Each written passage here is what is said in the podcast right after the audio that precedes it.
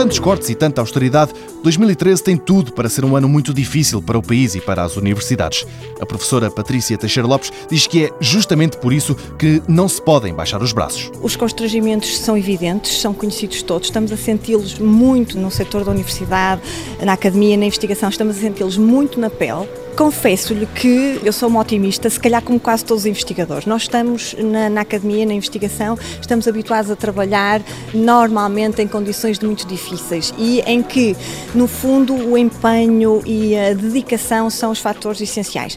O que eu penso é que, efetivamente, o que nos estão a pedir é que nós que temos que fazer isso, que é fazer mais, fazer melhor, com menos. E, portanto, será esse o grande desafio. É preciso muita motivação do lado das universidades e dos órgãos de gestão das universidades, realmente o desafio é esse, é continuar a conseguir motivar os seus investigadores a produzir, porque o caminho é avançar para a frente.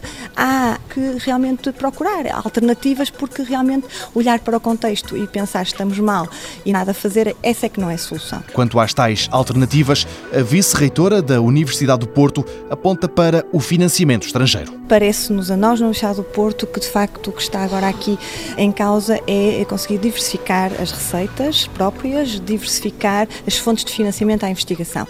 Portanto, procurá-las em outras, ou a nível internacional, a Europa e não só, Estados Unidos, na América, portanto, procurá-las.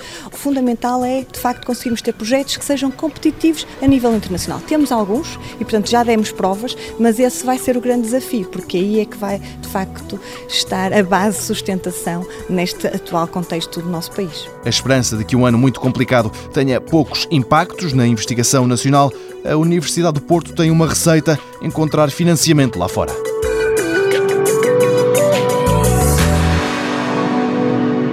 Mundo Novo, um programa do Concurso Nacional de Inovação BSTSF.